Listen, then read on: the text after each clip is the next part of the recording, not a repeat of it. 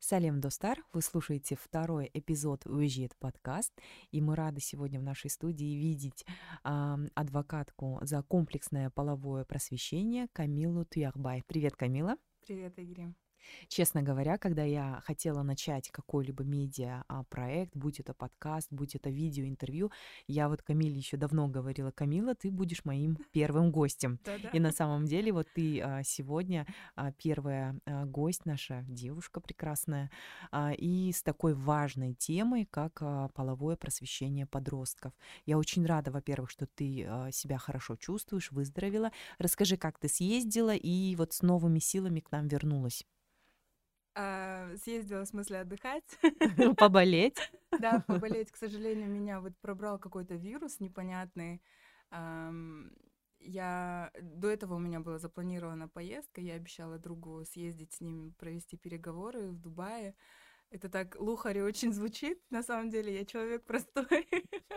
Просто так получилось, что действительно я поехала поболеть в Дубае. Вот у меня начался больничный, я среди больничного еще и уехала и но это полезно, мне кажется, как-то менять э, э, вот обстановку, обстановку mm-hmm. да, потому что все-таки как-то э, новых людей видишь, новое, новый environment, да, вокруг тебя, mm-hmm. и немножко я подзарядилась, конечно. Но дорога, я, я сейчас стала понимать, что когда меня на какие-то проекты зовут, если туда надо лететь, я 10 раз думаю, прежде чем согласиться, потому mm-hmm. что я не знаю, что это, может, это возраст. Ну, в общем, да, хорошо, я съездила, спасибо. Честно говоря, когда ты мне сказала, вот, что ты заболела, я же слежу за тобой в социальных сетях. Я слежу за тобой в социальных сетях. Я видела, ты летала в Алмату на форум, да, вот там Тавикель Мусулим были очень... Айнур Ильясова, да? А, как этот э, фест назывался? Пикап форум, форум для подростков. Это был первый да. форум угу. а, для подростков, который организовал фонд Бупе. Вот как раз-таки это фонд да. э, Айнур Ильясовой. Угу. Очень интересный был формат, потому что мы раньше я с таким не сталкивалась. У нас были какие-то попытки привлекать каких-то селебрити для того, чтобы вот увеличивать, да, этот mm-hmm. голос, э, поднимать проблему немножко, чтобы она была еще и интересна для того, чтобы подростки послушали. Вот, э, и было очень много известных лиц на mm-hmm. вот этой панельной сессии, в которой я участвовала. И ребята все говорили про такие очень важные вещи, э, вспоминали свой подростковый период, и мы еще пошутили, что это была такая некая групповая терапия, потому что в подростковом возрасте действительно кажется, что никто тебя не понимает, что ты такой один, что у тебя вот огромные такие проблемы. И потом, э, уже когда ты не подросток, ты оглядываешься назад и думаешь, а как жаль, что не было вот такого взрослого, жингешки, брата, сестры старшей, да, которые могли бы тебе где-то подсказать. И это же очень часто такие темы, да, эм, которые не озвучиваются, не принято озвучивать mm-hmm. в семье, за столом, а, но они тебя тревожат очень сильно. Вот, и поэтому вот очень важный, мне кажется, был а, именно этот форум. Я надеюсь, что он найдет свое продолжение в других mm-hmm. городах. Мы с Айну разговаривали о том, чтобы его привести в Астану mm-hmm. и в регионы, что, потому что все кажется, как будто в Астане и в Алмате проходит, mm-hmm. да, но регионы остаются. И почему я вообще упомянула про это? Потом я тебя вот видела, фильм вышел Рената да. Волгобаева, потом еще что-то, и я подумала, что Камила вот она столько отдает и, насколько я знаю, много чего ты делаешь на безвозмездной основе. И я так подумала, бедная, она, наверное, вот из-за этого заболела, потому что она очень много отдает. Человек все равно, он же должен где-то восстанавливаться. И раз уж мы так а, плавно переходим, да, mm-hmm. к нашему первому вопросу, вот э, почему, что тебя мотивирует, что тебя побуждает это делать. Вот в маркетинге же есть понятие там, они делают рекламу на болях человека. Mm-hmm. Вот какая твоя боль, да, что тебя триггерило, что ты начала этим заниматься, потому что, насколько я знаю, у тебя есть своя какая-то основная работа была да. обучением в Назарбаев университете, а это твое вот такое дополнительное, не знаю, занятие, хобби, как ты это сама называешь? И почему ты этим начала э, заниматься? Ну да, на самом деле э, люди, которые знают меня по социальным сетям, они думают, что это моя основная деятельность, и когда меня на какие-то мероприятия приглашают, там, в рабочий день, я говорю, я не могу, у меня есть работа, которая платит мне зарплату, и, и люди, ну, часто не понимают, зачем я еще свободное свое время трачу на такие вещи. Но здесь, наверное, важно сказать, что я начала заниматься волонтерством в 15 лет. Тогда у меня не было таких целей каких-то глобальных изменить мир. Мне просто... Я случайно попала буквально в эту волонтерскую движуху. Там были классные ребята, они были очень умные, яркие, интересные. И это были такие ребята, которые занимались вещами, которые вещами, которые не были нормой в моем окружении. То есть я училась в очень простой школе, у нас там постоянно день через день драки. Ам, Где ты училась в Шимкенте? Да, я училась uh-huh. в Шимкенте в очень простой школе. Uh-huh. Ам, она мне, конечно, многое дала, многому научила, но нужно признавать, да, что у нас там условно туалет был на улице, а, футбольное поле без поля и так далее а, и вот гаражи, и постоянно какие-то... И драки за гаражами, Драки да? за гаражами обязательно. Поэтому это была такая жизненная больше, наверное, школа, но я к ней очень с большим трепетом, благодарностью, конечно, отношусь, но все таки эм, это не было нормой. Волонтерить э, не было нормой э, хорошо учиться, я бы сказала. Это было больше, ты был аутсайдером, если тебе хотелось хорошо учиться а, за какими-то знаниями идти. А в этой волонтерской тусе ребята уезжали по флексу, уезжали по Булашаку, а, постоянно какие-то достижения у них были. И меня вот это притянуло в первую очередь. Мне было интересно. Туда приезжали волонтерить какие-то американцы. Mm-hmm. Люди, конечно, скажут, что это там шпионы, Билла Гейтса и так далее. Мор- но... Мормоны, кажется, да, в основном приезжали. Но это были волонтеры Корпуса мира. Вот. Одна девушка приехала, она закончила Гарвард, и ты вот представляешь, я учусь э, в школе в районе свинцового завода, где учатся дети рабочих, и я знакомлюсь с девушкой, которая закончила Гарвард. Это просто вообще мой мир перевернуло. Mm-hmm. Но и э, примерно в этом возрасте, в 15 лет, э, это было в 2007 году, да, в 2006 году в Шимкенте произошла большая вспышка ВИЧ-инфекции, когда заразили больше 150 детей, в том числе новорожденных. Это был большой скандал.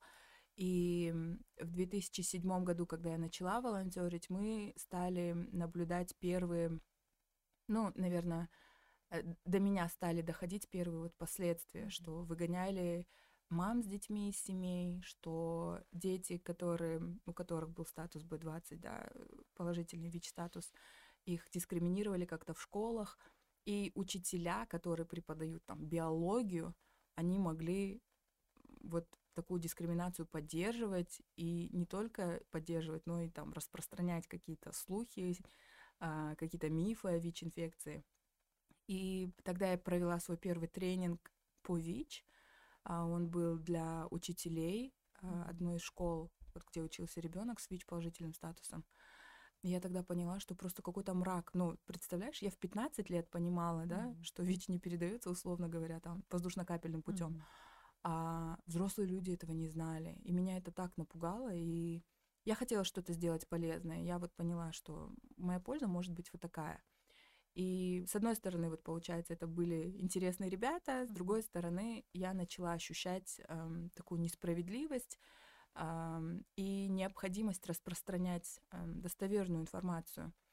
И вот я просто стала в это углубляться, а потом, когда я 11 класс закончила, у меня был выбор, куда идти, по стопам родителей на журфак, эм, идти на международные отношения, которые мне почему-то тогда нравились, или вот дальше а, следовать э, карьере уайпировской, да, вот как mm-hmm. раз-таки этого волонтерского движения. И я выбрала общественное здравоохранение, я поступила по программе «Балашак». И училась в Америке. Училась в Америке, да, по специальности общественное здравоохранение. Сори, mm-hmm. это немножко так долго получилось вступление такое, mm-hmm. но эм, в итоге просто вот это волонтерство, оно сформировало мою профессиональную дальше деятельность, как бы повлияло сильно на мою карьеру. Конечно, без этой предыстории мы бы не знали, как бы почему, да, да что тебя побудило этим заниматься. И теперь расскажи тогда, как ты начала заниматься подростками. Я так предполагаю, что вот эта вся история, да, а, с ВИЧ в Шимкенте, там же дети же страдали от этого, да, то есть не да. только подростки, дети всех возрастов. И не только дети, угу. и их социальное окружение, это угу. же очень много, много вопросов, которые касаются их семей, их друзей, их близких, да. Угу. Это, ну, очень, наверное, комплексные здесь вопросы, в которые сложно углубляться. Но я пришла вот в это волонтерское движение Уайпир Казахстан. Оно как раз-таки было инициировано в Южно-Казахстанской области, в городе Шимкент. Тогда его при поддержке фонда ООН в области народного населения и на базе Ассоциации деловых женщин Казахстана, Южно-Казахстанского филиала. И вот все эти женщины из АДЖК, они наши как бы менторы.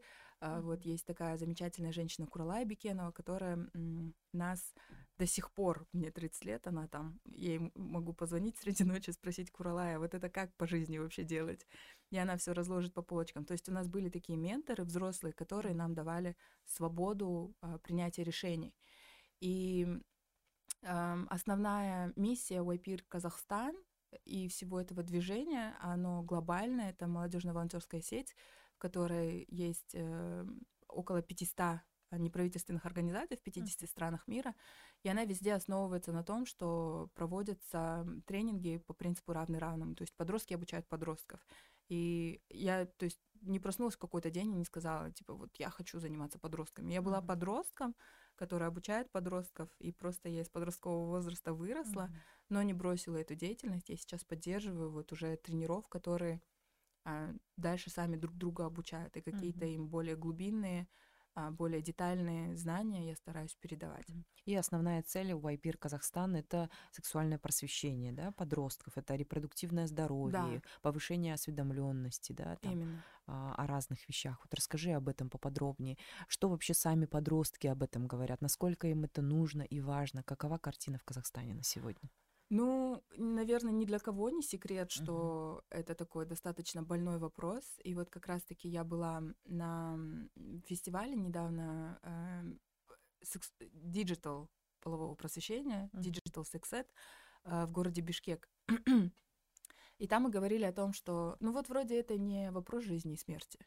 Да? Ну зачем столько времени на это тратить? Вот есть глобальные проблемы там, uh-huh. дети с онкологией условно или проблемы с экологией в Казахстане. Вот это проблемы, mm-hmm. а, которые такие остро стоящие. Но в то же время это такой немножко what aboutism, да? А what about там вот это или а что насчет вот этой проблемы? Но Эм, мне кажется, что это вопрос жизни и смерти на самом деле, потому что мы читаем новости о том, как выбрасывают э, новорожденных детей э, в мусорке, мы читаем о том, как э, девочки в подростковом возрасте становятся мамами, а, и это незапланированная, нежелательная беременность. Мы читаем очень много, к сожалению, новостей о том, как э, насилие происходит в отношении женщин и девочек. И всему этому ответ это половое просвещение комплексное, которое мы должны внедрять э, в семьях, в школах и сделать доступным для каждого подростка, для каждого ребенка. А в Казахстане а, статистика достаточно печальная. Молодые люди, которые сексуально активны, они не знают, как предохраняться. А дети не знают, как называются их половые органы. Соответственно, если что-то такое происходит, то они не могут обратиться за помощью к своим родителям, да. А, ну и как бы табуированность темы, она еще и откладывается в том, что даже когда мы эти вопросы поднимаем, все равно э, ответа и реакции такой адекватной мы не получаем как со стороны близких, это может быть в семье, да, так и со стороны правоохранительных органов. И здесь мы уже говорим про вопросы насилия, особенно э, насилие, которое происходит в бытовых условиях, бытовое домашнее насилие. Вот, и наша задача у IPIR Казахстан, а, если мы не можем изменить всех, мы считаем, что мы можем хотя бы а, подросткам дать достоверную информацию, рассказывать им о том, как защищать свое репродуктивное здоровье, почему это важно, какие изменения происходят uh-huh. в твоем теле, когда ты подросток, uh-huh. куда обращаться за психологической помощью, а, как передается или не передается ВИЧ, как пользоваться контрацепцией, mm-hmm. а, зачем вообще нужна контрацепция, почему контрацепция может защитить э, там только некоторые виды контрацепции могут защитить от инфекций, передающихся половым mm-hmm. путем, и э, другие могут только защитить от нежелательной беременности, да. И вот эти все вопросы, э, на которые м- сложно найти ответ, наверное, потому что в потоке в таком большом потоке информации, который нам предоставляет интернет, mm-hmm. можно потеряться, потому что я сама лично видела, как ребята там показывают мне свои Google запросы и выходят про три зеленкой или про три йодом или там сполосни уксусом, выпей уксус, что-то еще какое-то невероятное. Mm-hmm. И это вопрос жизни и смерти, потому что если подросток или молодой человек сталкивается с такой информацией, принимает ее, следует ей, это может быть действительно вопрос жизни и смерти. Поэтому я считаю очень важно продвигать именно комплексное половое просвещение, которое mm-hmm. будет присутствовать и в школах, и в семьях.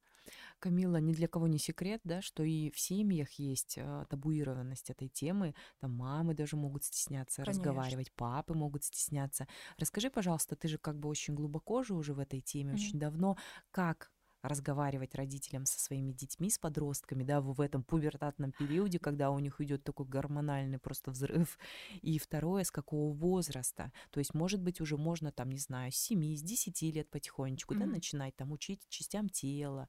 Не просто там частям тела, а сказать, вот что, что меняется да. у тебя и так далее. То есть какую-то практическую информацию для родителей. Um... Ну, во-первых, когда мы говорим про половое просвещение, наверное, важно понимать, что это не вопросы занятия сексом. Я mm-hmm. бы хотела это прям жирными буквами, чтобы отложилось, потому что вот все, что я сейчас сказала, о чем мы говорим, а, оно не касается непосредственно секса, да.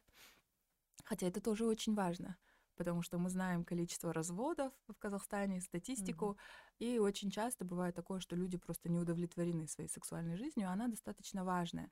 Но если мы говорим про подростков и про половое просвещение — то мне кажется очень важно, чтобы родители начинали этот разговор как можно раньше. Половое просвещение начинается тогда, когда вы начинаете разговаривать со своим ребенком.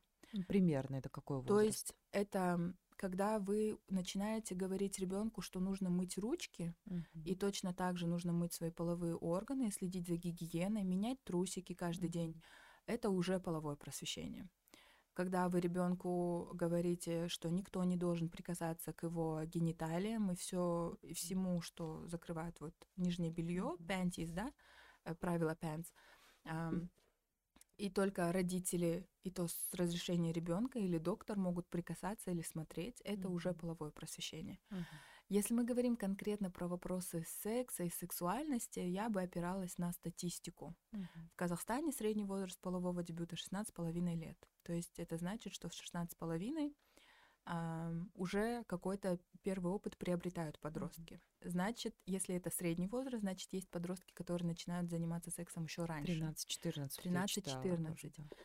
И наиболее эффективно половое просвещение до первого полового дебюта. Ну, понятно, да? потому что mm-hmm. к моменту, когда у них этот дебют произойдет, mm-hmm. у них уже должны быть какие-то знания. Mm-hmm. То есть как пользоваться презервативом, где его покупать, э, про вопросы согласия обязательно, что секс должен происходить, согласие обоих партнеров, которое mm-hmm. будет э, информированное, добровольное и обязательно озвученное. Э, вот эти вещи нужно проговаривать до того, как у подростка произойдет первый половой опыт. Mm-hmm. То есть я бы сказала, это 11-12 лет. Для, в некоторых случаях это может быть даже поздно. То есть для девочек, эм, у которых там месячные начинаются, вот это как раз-таки хороший такой инфоповод, да, uh-huh. сесть и поговорить со своим ребенком. Uh-huh.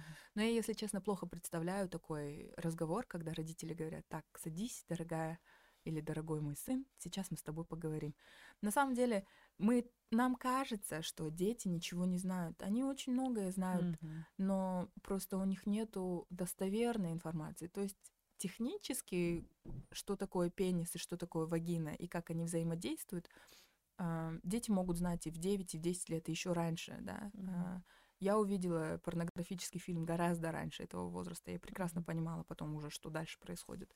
Но а, что от этого могут быть разные болячки, mm-hmm. которые долго лечатся или не лечатся вовсе. А мне никто в этом возрасте не рассказал. Mm-hmm. Но, к счастью, потом в моей семье это было уже... В моей семье это не был такой табуированный топик, мы могли с этой, э, с этой темой как бы прийти к маме. Но в большинстве семей я понимаю, что это не так. Ну и вот, в общем, если у вас случается такой разговор, или к вам приходит ребенок с вопросом, откуда берутся дети, так именно начинается обычно разговор о половом просвещении, mm-hmm то ребенку нужно рассказать, откуда берется ребенок. То есть не в магазине вы покупаете, не аист приносит, не в капусте, а вы говорите, э, когда взрослые, очень важно, взрослые люди любят друг друга, они э, могут э, пройти через такой процесс, который соединяет их клеточки. И эта клеточка попадает к маме в животик, и в животе клеточка растет, развивается, и получается ребенок, а потом мама его рожает. А, в возрасте 4-5-6 лет этого достаточно. Mm-hmm. Не нужно говорить, что когда сильно целуются родители или там сильно любят, потому что это тоже непонятно для ребенка, да. Если, значит, его в садике там девочку поцелует мальчик, она будет думать, что она забеременеет. Mm-hmm. Ну и такие были случаи. А, был случай, когда девочки, семиклассницы, кто-то сказал, если мальчик тебя пощекотит, то будет э, от этого появляются дети. И она, в общем, ее мальчик, одноклассник пощекотила, она вернулась домой и попросила свою сестренку попрыгать у нее на животе. И, в общем, у нее случилось кро- внутреннее кровотечение, и это такое очень опасное. То есть mm-hmm. каждое ваше слово, оно теоретически может быть взрывоопасной Запасть бомбой. ребенку в душу. Да. да. Поэтому важно говорить правду, просто адаптировать ее к возрасту. Я тоже, кстати, всегда была за то, чтобы не врать, не лгать, не да. даже если это маленький ребенок, сказать правду, но в такой хорошей, адекватной, доброжелательной форме, просто которая доступна, да, адаптировать для этого возраста. Ну и очень важно, мне кажется, здесь сохранять атмосферу безопасности, mm. и это не произойдет в 14, в 15 лет. То есть, если вы только в 15 лет вашего ребенка задумываетесь о, то, что, о том, что у него должна быть безопасная атмосфера в семье, mm-hmm. и чтобы он мог задавать разные вопросы, то, наверное, это немножко поздно. А ребенок должен знать, что он с любым вопросом может к вам прийти. И mm-hmm. это вот начинается с самого раннего возраста. А создавайте безопасную атмосферу, никогда не говорите в таком пренебрежительном тоне о вопросах секса, да, а что «ой, это фу, грязно, нельзя», и поймешь, когда вырастешь. Если он приходит уже с вопросом, то старайтесь на него отвечать. Отвечайте честно. Вот это тоже важное правило. И старайтесь не смеяться, потому что если вы смеетесь в ответ на вопрос ребенка, то это тоже его закрывает, он больше с этим вопросом не придет, он пойдет там кому-нибудь старшакам во дворе, да, я не знаю, uh-huh. как у них это сейчас работает. И если вы смеетесь, это, наверное, также показатель того, что вам нужно самим продолжать просвещаться. Потому что я вот сколько не работаю с родителями, ну, то есть напрямую с родителями я не работаю, но я с ними сталкиваюсь, я понимаю, что у моих сверстников и у людей постарше, у них тоже есть такой большой, как это назвать, гэп, да, uh-huh. нехватка знаний uh-huh. э, в области а, в вопросах, которые касаются телесности, сексуальности и вообще вопросах секса. То есть почему партнеры не могут друг с другом поговорить. А, про секс и про то, как им нравится или не нравится. Это uh-huh. же все вот идет из того, что кто-то когда-то, видимо, посмеялся, да, или сказал, что это фу грязно. Uh-huh. Вот, поэтому старайтесь просвещаться сами, и вам тогда будет проще разговаривать со своими детьми. Сейчас вспомнила как раз-таки в передаче, где ты тоже участвовала, вот казахскоязычная передача. Да, да. Мне очень понравилось, что она вот именно казахша, ага. эм, вот эти вот темы уят и так далее, что они вот э, прям раскачивают эту тему. И там вот такие классные родители, да, современные. Вот она говорит, я там э, сыну, говорит, положила презерватив и сказала, не удивляйся, если ты его увидишь, это я тебе положила. Это прям для меня вообще было такое о, классно, как хорошо, что у нас есть такие родители. И э, как бы и другие родители могут же тоже, да, брать такой пример. Конечно. И мальчикам надо с папой больше насчет этого общаться, а девочкам с мамой. Вот кто из родителей более там значимый в этом вопросе, либо они оба а, могут? Ну, я просто сужу с той, с той точки зрения, что не у всех, к сожалению, подростков есть оба родителя в Казахстане. И если у вас есть в семье мама и папа, то вы очень счастливый человек. Но я думаю, что это может сделать любой родитель. Главное, чтобы это вот была безопасная атмосфера. Mm, доверие, и, да? И доверие, да. Mm-hmm. Потому что э, разные дети по-разному реагируют на разных родителей, да. То есть у кого-то в семье мама строгая, папа добрый, mm-hmm. у кого-то наоборот. Поэтому мне кажется, от этого не зависит. Главное, чтобы информация дошла, ее правильно упаковать mm-hmm. и всегда выражать готовность отвечать на любые вопросы.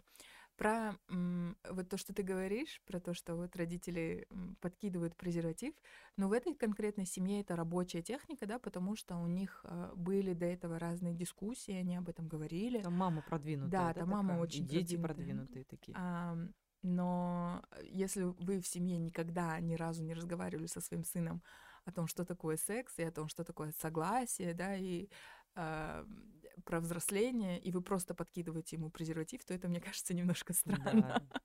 Поэтому нужно все-таки разговаривать в первую очередь, но и обеспечивать доступ к контрацепции это тоже важно, mm-hmm. потому что презервативы покупать в 15 лет это очень дорого. Mm-hmm. Я даже знаю своих сверстников, которые говорят, что это очень дорого, поэтому мне кажется, в 15 лет э, все-таки обеспечивать доступ к контрацепции, mm-hmm. это очень важно. Вот последние новости я читала во Франции, да, кажется, теперь бесплатно будут э, да, выдавать да. презервативы в каких-то вот боксах, но там с 18 до 25 лет, кажется, ты можешь получить. Если я не ошибаюсь, там немножко раньше. Да.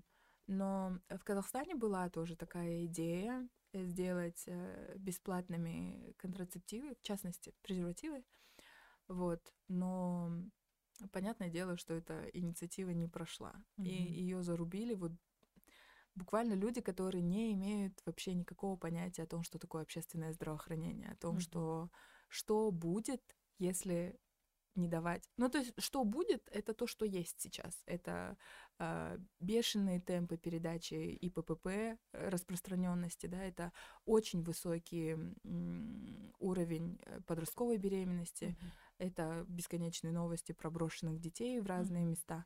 То есть это то, что происходит, когда нету э, контрацепции mm-hmm. у молодых людей. И, к сожалению, эта инициатива не прошла, но я надеюсь, что когда-нибудь а, в Казахстане тоже а, будет что-то похожее. Угу. Ну и мне кажется, в, в этом вопросе есть этот пресловутый уят, опять-таки, да. да? То есть у, Понятно, что для каждого родителя его ребенок самый золотой, он ничем подобным не занимается, а в то же время ребенок получает информацию подросток из ТикТока, из интернета. Вот мне очень понравилось, как ты в фильме а, «Уят и Мес» говорила о, вот когда они порнографические фильмы смотрят и переносят это да. на реальную жизнь. Можешь поподробнее об этом рассказать? Um, ну, во-первых, наверное, то, что уят, это, ну, это, всегда, это понятно, да, то есть эм, как бы это же вопрос секса, то есть даже говорить слово секс это очень стыдно. А, и нас на некоторые тренинги, когда взрослые люди, адекватные, образованные, приглашают, говорят, проведите нам тренинг там, условно, про ВИЧ-инфекцию. Мы говорим, окей, они говорят, только, пожалуйста, не говорите слово секс и презерватив. И мы, ну вот как ты себе представляешь тренинг по ВИЧ-инфекции, uh-huh. из которого вырезали все слова секс? Ну хорошо, мы можем сказать половой контакт, но uh-huh. даже такие вещи нам нас просят не говорить, да? И нам, когда говорят, да, это, конечно, очень важно, но наши дети не такие. И я всегда про себя думаю, вот как раз-таки ваши дети, скорее всего, такие, потому что вы с ними никогда про это не говорили. И то, что у подростков есть э, интерес к этой теме, это абсолютно нормальная вещь. Mm-hmm. Это природой заложенная. А, это всплеск гормональный, да, это интерес к противоположному или к своему полу, неважно. Mm-hmm. Это интерес сексуальный именно.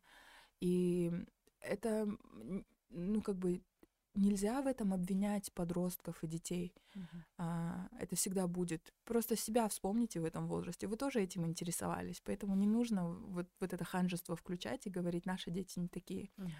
Потому что, вот правильно ты говоришь, они потом пойдут в интернет. А в интернете, как мы знаем, если а, любой запрос сделать, который касается сексуальности а, и изменений каких-то телесных, очень легко попасть на порно-сайт.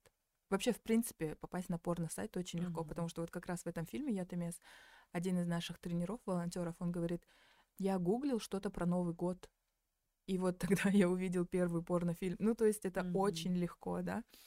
И э, порно, оно очень негативно влияет, то есть оно опасно как инструмент. Мы же, э, когда,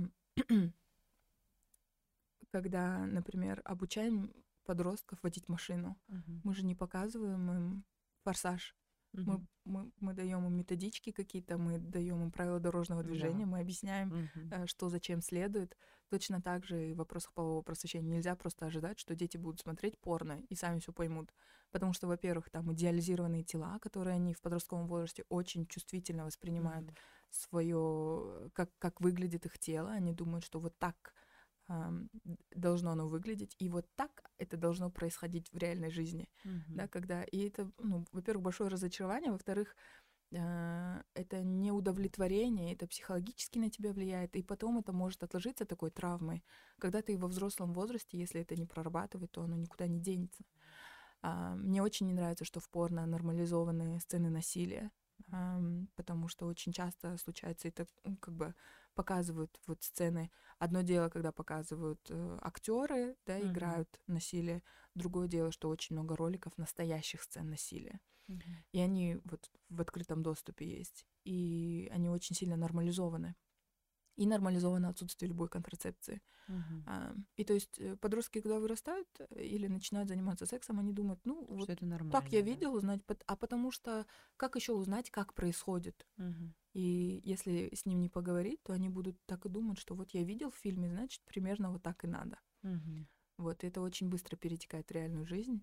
И к порнографии можно относиться, конечно, по-разному. А у нее очень много разных этических вопросов.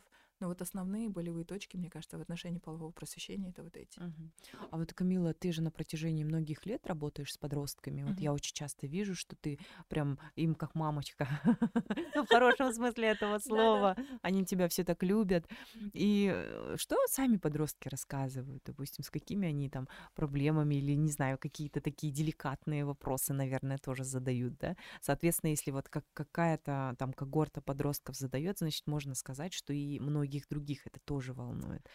И что мы можем сказать сейчас им? Но, но здесь, наверное, важно сказать, что мои подростки, мои дети, а, это очень осознанные ребята, mm-hmm. намного осознаннее, чем некоторые взрослые. То есть, э, наверное, то, что они говорят, это не очень репрезентативно. Но вот был недавно вопрос от одного э, нашего волонтера, он сказал, а как понять, что ты готов? А как понять, что Хороший ты готов вопрос. и что она готова? А, на это я ему ответила, что, во-первых, ты готов, когда ты можешь понести за последствия ответственность. Ты готов, когда у тебя есть возможность обезопасить себя. И ты готов, когда вы оба согласны. И когда вы понимаете, что а, вы решили сблизиться не потому, что все это делают вокруг, и вам тоже захотелось, а вы решили сблизиться, потому что вам этого хочется, и у вас mm-hmm. есть друг к другу чувства. Вот. Э, и он тогда ответил, ну, наверное, значит, я еще тогда не готов. Вот, это такой, э, со стороны мальчиков, со стороны девочек очень-очень-очень часто звучат вопросы про девственность. И меня это, если честно, угнетает очень сильно, потому что ну, девственность это социальный конструкт, да? Mm-hmm. То есть э, даже слово девственность мы понимаем, что оно относится только к женщинам, к мужчинам оно не относится. Mm-hmm. И каким-то образом в нашем обществе сложилось, что чем больше сексуального опыта у мужчины, тем он ценнее, mm-hmm. а чем больше сексуального опыта у женщины, тем менее она ценна как человек, как женщина. Mm-hmm. И мне очень не нравится, что мы э, сводим ценность человека вот просто к какому-то кусочку кожи. Давайте поговорим немножко про девственность. Да? Здесь, mm-hmm. наверное, важно сказать, что когда мы говорим девственность, мы говорим про такой орган, который называется гимен, но э, у самой девственности нету никакого клинического или медицинского а, обоснования, описания, да, это не клинический термин, а, но есть такой орган гимен, который вот э, прикрывает немножко вход э, во влагалище, и он служит для того, чтобы, ну, он служит как бы барьерную функцию несет. Mm. И это просто такой кусочек кожи, а, который вот со стен немножко торчит.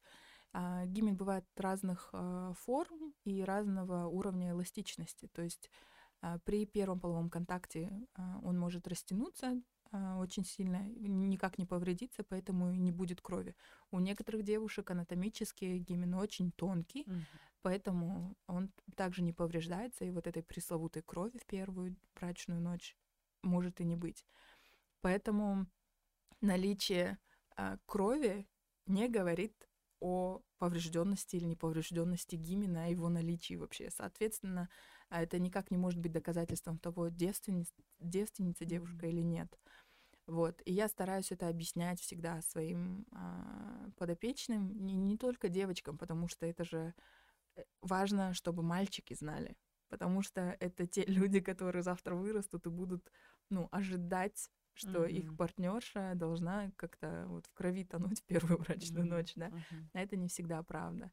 И бывают э, случаи, вот как раз-таки в этом фильме, я там с гинеколог, э, доктор рассказывал о том, что девочки приезжают в слезах среди ночи, их обвиняют в том, что она не девственница.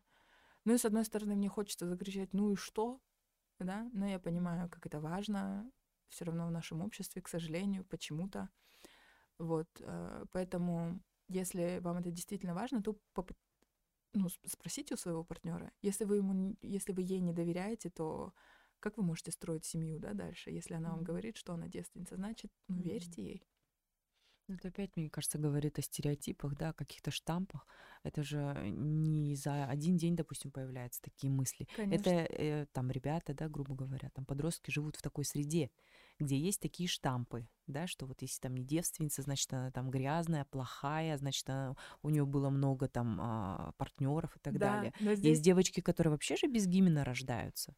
То есть... Ну, они как бы наверное, не без гимена, mm-hmm. я не могу такое утверждать. Э, наверное, он просто вот какой-то mm-hmm. очень тонкий и ну, незаметный.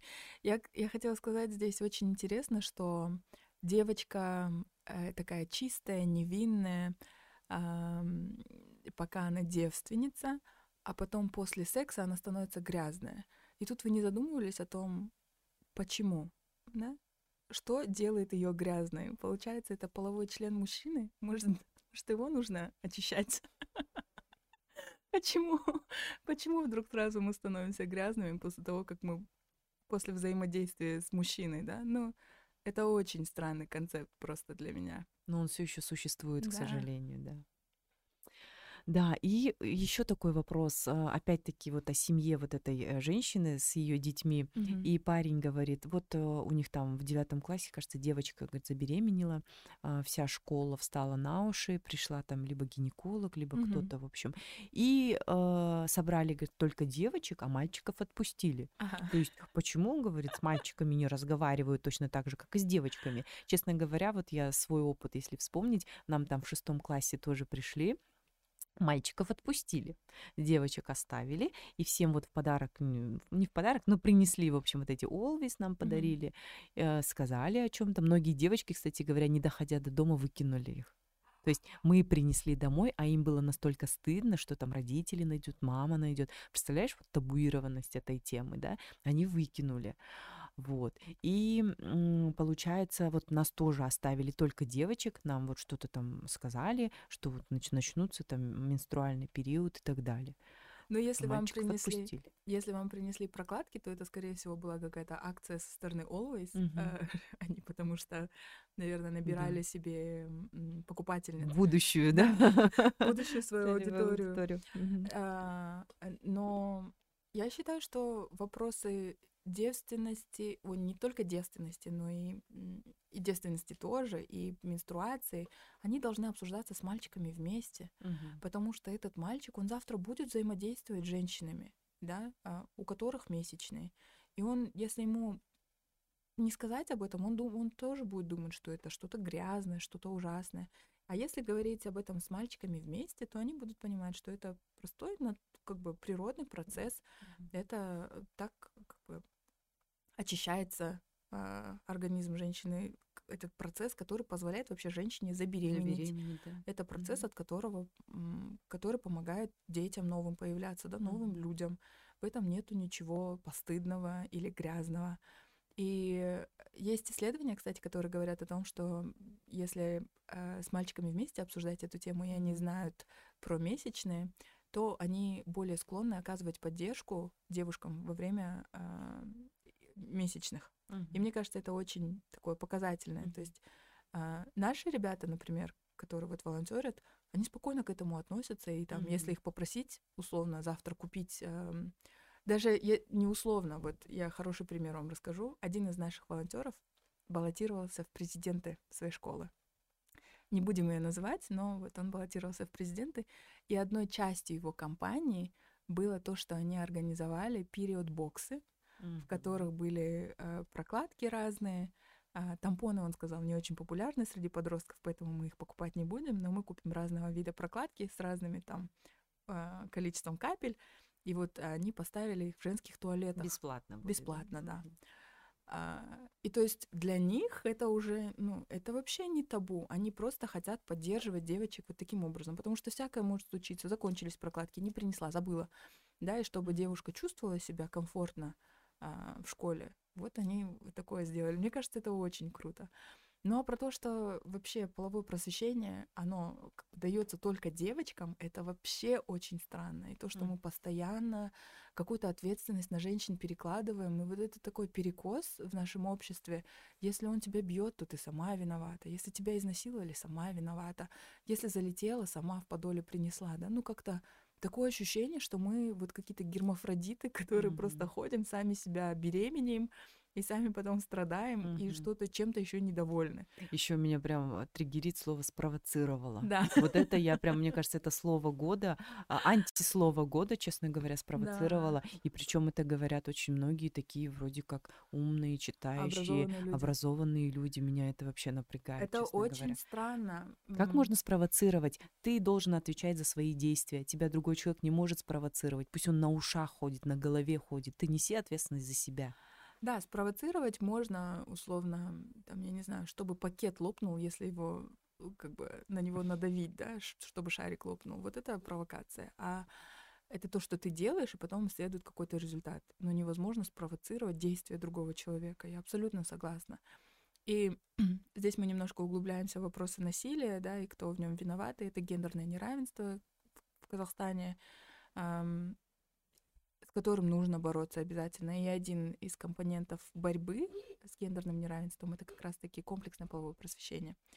Но я еще хотела сказать про то, что когда мы перекладываем ответственность на девочек за то, что они там забеременели, или вообще про вопросы полового просвещения а, перекладываем ответственность на девочек, то что мы получаем? Даже если математически разобрать, за 9 месяцев девочка, женщина, может выносить одного, двух, трех ну, максимум 5-6 детей, да, 6, я не знаю, это, наверное, невероятно, но mm-hmm. если у нее будут близнецы какие-то невероятные, а мужчина за 9 месяцев может сделать намного больше детей. Поэтому э, здесь очень странно, что мы об этом говорим только с девочками, когда основной носитель как раз-таки не девочки. Mm-hmm. И эм, и то, что контрацепция вот нацелена только на женщин, да, кроме презервативов, это же тоже немножко странно. И здесь это как раз-таки вопросы гендерного неравенства и представленности женщин в науке, а, на уровнях принятия решений, потому что контрацепция была создана мужчинами а, для женщин, да, чтобы э, ну, обезопасить себя, чтобы в их организм не поступала вот эта львиная доля гормонов. Давайте направим ее на женщин, так будет легче. Mm-hmm. А, ну и как бы это уже на каждом шагу мы видим. И про то, что э, закон в Казахстане никак не пройдет по противодействию бытовому насилию, да, это опять-таки вопрос того, что не представлены женщины на уровне принятия решений, не представлены молодые люди. Эм, и, в принципе, то, как работает наша государственная машина. То есть это очень комплексные вопросы. Знаешь, даже вот очень грустная ситуация, даже когда женщины представлены, вот иногда есть такие женщины, мне кажется, которые ненавидят и не любят других женщин вот послушаешь, вот была же одна вот эта претендентка на, на пост президента, да, я не углублялась, но примерно шапочно слышала, что она говорила. Либо вот есть в казахском язычном сегменте Инстаграм женщина, которая там проводила опрос, а, а кто, как вас бьет там ваш муж? И все это ха-ха-ха, он меня там на, нарды мне на голову одел, когда я там выиграла его в нарды. Это же ненормально. Это И женщины ужасно. это поддерживают в женщинах. Мы сейчас сели с тобой две такие женщины, обучившиеся за рубежом. и, и рассуждаем о женщинах. А, но на самом деле, наверное, это же внутренняя мизогиния, и это продукт патриархата. А, потому что почему женщины вообще склонны такое делать? Потому что это вот этот pick me mentality, да? Выберите меня. Mm-hmm. Вот смотрите, какие плохие все феминистки, а я не такая. Поэтому любите меня. Я, типа, и это на как, вашей стороне. Да, и это как инструмент продвижения себя и продвижение по карьерной лестнице. То есть фактически то, что говорит Харакат Абден, угу. оно не противоречит тому, что большинство мужчин думают о женщинах, угу. что она должна быть покладистая, послушная, обслуживать своего мужа, и вообще единственная цель э, и глобальная женщины как как человека на земле, это рожать и быть женой. Да? Mm-hmm. Я абсолютно согласна. Для некоторых женщин это вот единственная цель, и это то, что делает их счастливыми. Mm-hmm. Но для многих женщин нет. Женщины хотят э, развиваться, быть профессионалами в своем деле и хотят, чтобы их воспринимали таким образом.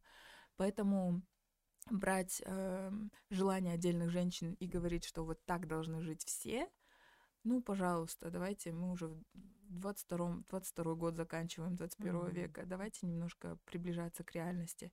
Но э, женщины, которые такие вещи делают, это тоже продукт патриархата. То есть они это делают только потому, что мужчины остаются э, во власти. Mm-hmm. Если бы было вот эта власть, динамика власти была немножко другая, и было бы нас равное количество, у них, возможно, не было бы таких э, инсентивов, да, как сказать, не было бы эм, такой необходимости или такого желания вот так себя представлять. Угу. И вот у нас есть, кажется, комитет, да, а, по делам женщины и гендерному равенству, что-то такое, да, есть у нас такой комитет. А, да, как-то он называется э, комиссия при президенте по вопросам э, гендерной и семейно-демографической политики, как-то так. Вот мне кажется, если бы вот опять-таки они тебя бы пригласили, да, еще каких-то женщин, которые действительно искренне вот э, топят за эту тему, вот тогда бы эти темы, мне кажется, они были бы более освещены у нас. Но тут еще нужно Я, сказать, допустим, не это... знаю, кто у нас в этой комиссии. Я знаю некоторых женщин, которые в этой комиссии, да. они некоторых только знаю, а, и они э, девушки, которые угу. топят. Но это же тоже, насколько я понимаю, это просто общественная деятельность, это не а, неоплачиваемая позиция. Может быть, поэтому она так а, функционирует. У меня очень много претензий к органам государственной власти, как человека, который работал в квазигосударственном секторе. Я понимаю, как, э, как и что примерно функционирует, может быть, не полностью, но у меня есть к государственным институтам очень много претензий. Вот особенно а, в той части, где не представлены женщины. Почему а, у нас в, например, системе образования кто у нас трудится, кто у нас учителя? Mm. Женщины. Преподаватели в университетах женщины. Преподаватели в школах женщины. А кто у нас министр? Всегда мужчины, кстати. Министр у нас мужчина. Mm-hmm. Каким образом вы представляете большинство, ну как бы он даже не представляет вот большинство вот этого а, населения, которое трудоустроено в системе образования. А меня радует, что хотя бы министр здравоохранения у нас женщина, но это долгое время она была она была. Долгое время у нас там разные мужчины были, да.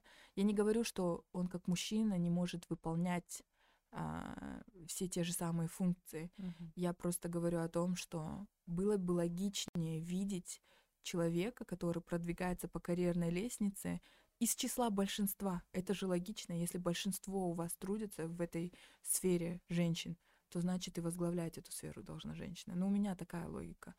Но у нас, к сожалению, женщины не представлены, из этого вытекает другой ряд проблем. Угу. У нас в целом, мне кажется, везде женщины не особо так представлены. И раз уж мы там заговорили о гендерном равенстве, о присутствии женщин и так далее, вот, э, допустим, тот же термин феминизм. Угу. Вроде бы образованные, начитанные люди, а вот недавно одна блогерка говорит, нет-нет, я не феминистка, я люблю мужчин. Вот в этом словосочетании, в этой фразе это вот все, все незнание нашего народа о том, что такое феминизм, да.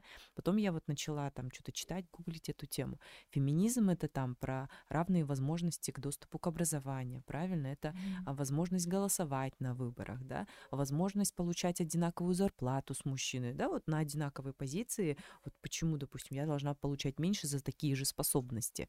Или, допустим, когда вот есть несколько кандидатур на пост, я не знаю, ну, на какой-то пост, да, угу. почему там сразу же выбирают мужчину.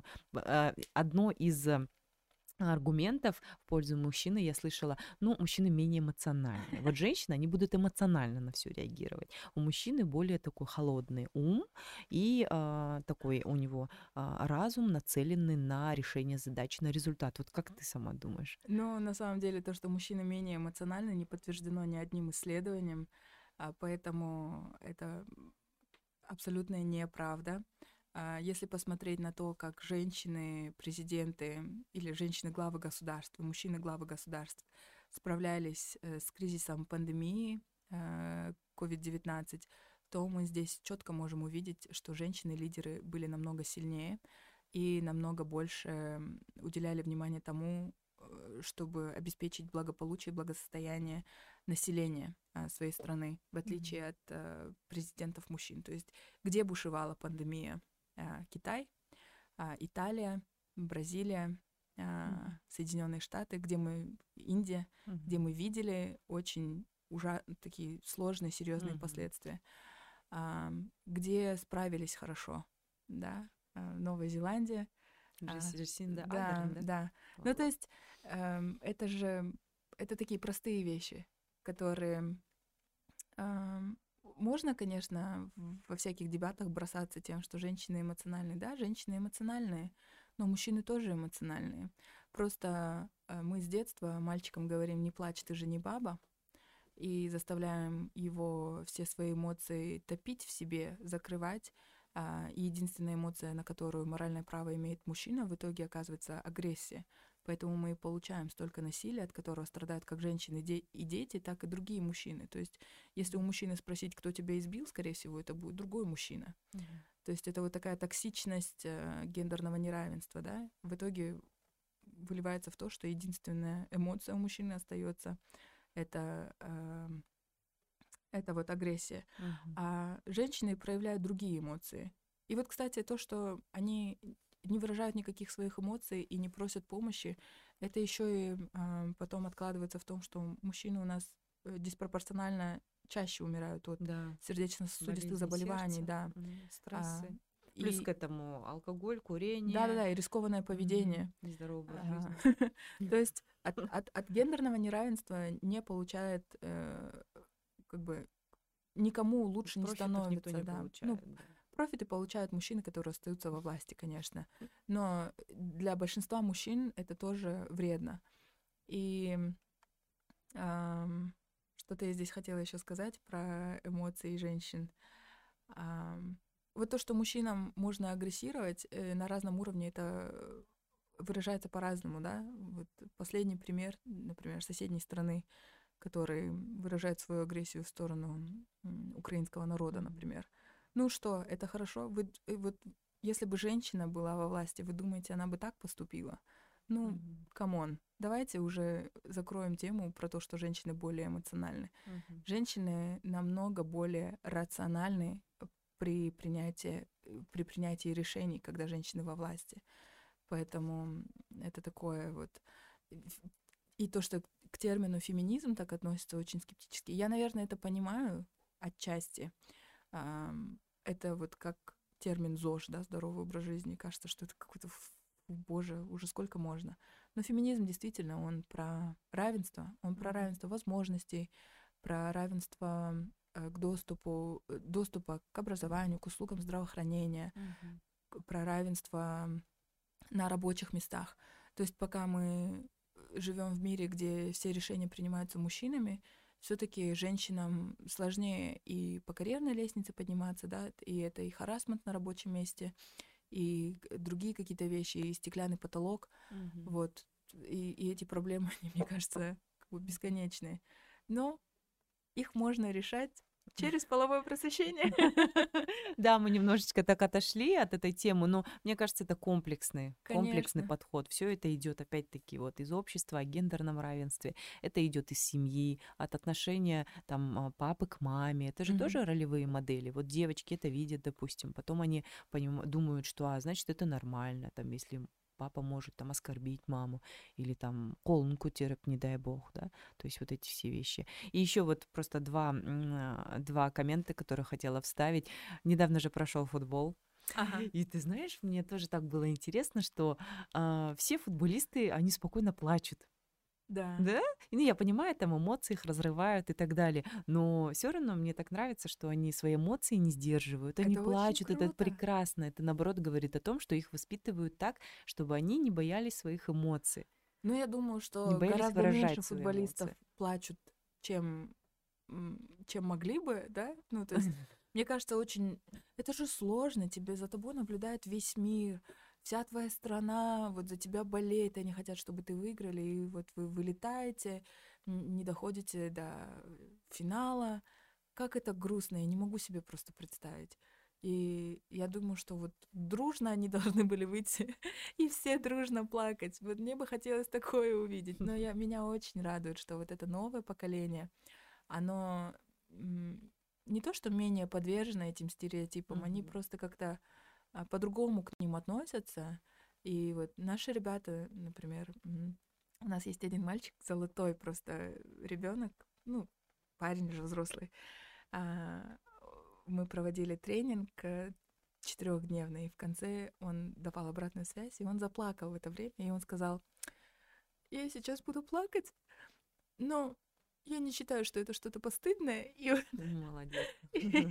А он такой вот мужик-мужик, вот если на него посмотреть. И меня это так тронуло, потому что от того, что ты плачешь и проявляешь эмоции, ты только показываешь, что ты человек.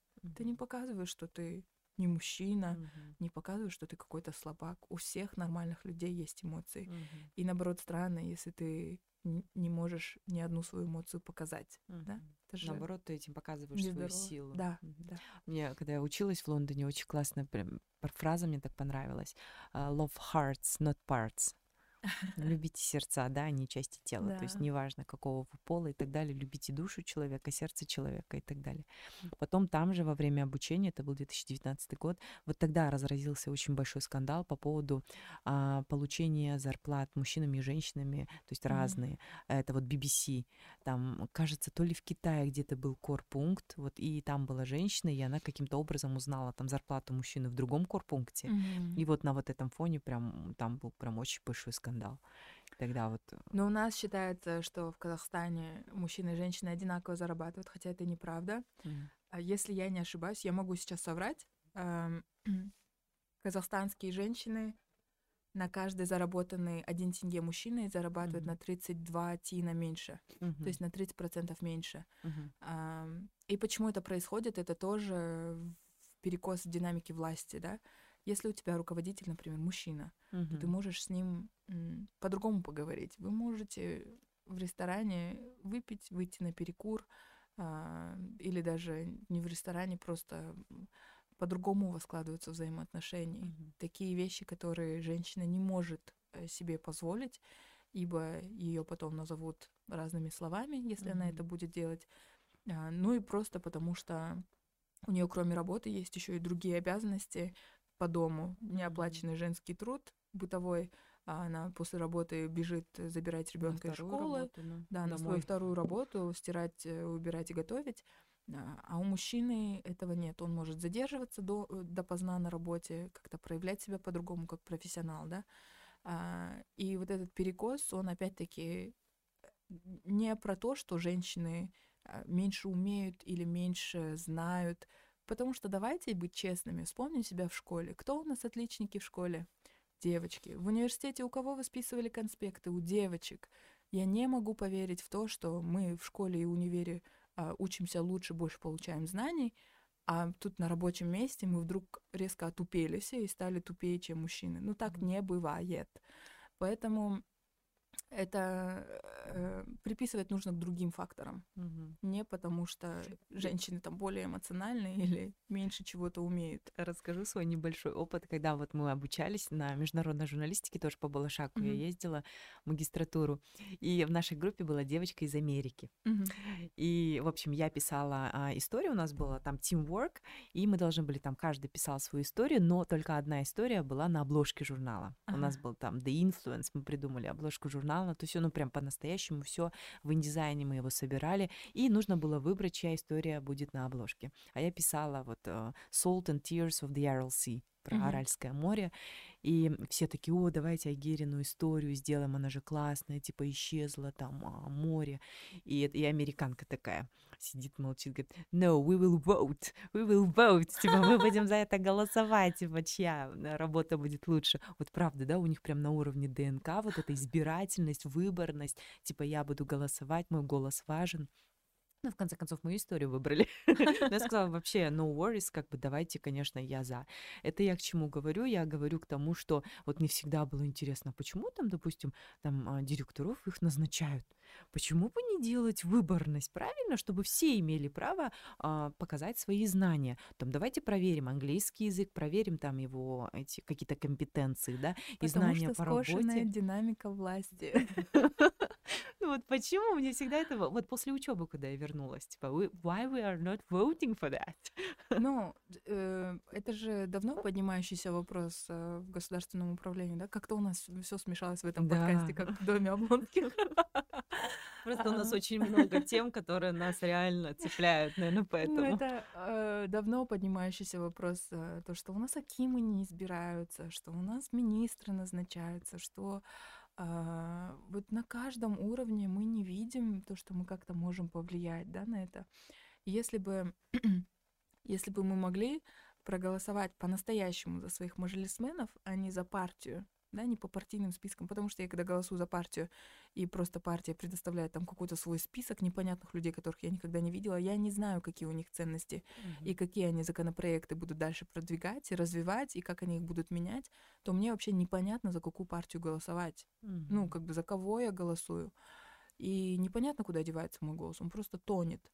А если бы я знала, что вот этот конкретный человек, он будет бороться за гендерное равенство, за то, чтобы прекращались эм, э, всякие негативные практики э, вредные в отношении женщин и девочек, и будет э, там соответствует моим каким-то ценностям, я бы спокойно голосовала за этого человека, да. Mm-hmm. Ну, то есть очень много таких моментов, вот особенно про выборность, а, где мы живем в стране, где практически ничего не выбираем. Угу. Но надеюсь, что вот этот пилот с э, Акимами, когда их выбирают, э, он принесет свои плоды, и мы когда-нибудь увидим, что мы выбираем мы Акимов больших городов и областей. А, теперь мы можем выбирать Акимов? Ну, сельских Акимов, да. А, сельских? До Акимов городов это еще не дошло. К сожалению, еще пока нет. Все еще впереди, я в это верю. Хорошо. И э, у нас остается не так много времени. Что бы ты сама хотела добавить, либо мы будем прощаться, как, как ты хочешь закончить? Я бы, наверное, на прощание хотела бы сказать, что а, половое просвещение — это про ценности, про то, чтобы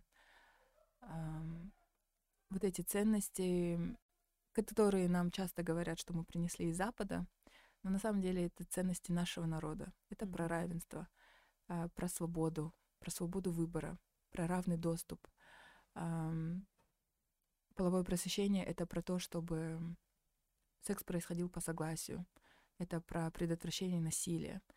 Это про то, чтобы каждый подросток и молодой человек мог чувствовать себя здоровым, чтобы у него или у нее были гармоничные, здоровые отношения.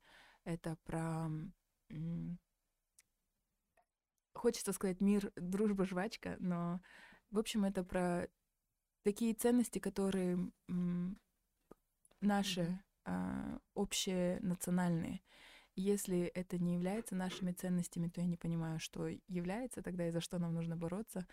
Поэтому, как мы сегодня выяснили из нашего подкаста, половое просвещение может быть решением многих наших проблем. Mm-hmm. Поэтому, если вы раньше как-то сомневались и сейчас а, до сих пор сомневаетесь, то, пожалуйста, посмотрите на то, что мы делаем, а, посмотрите наши странички, Вайпир э, Казахстан, Ятемес а, почитайте наш бот, посмотрите фильм Ятемес Рената Болгабаева.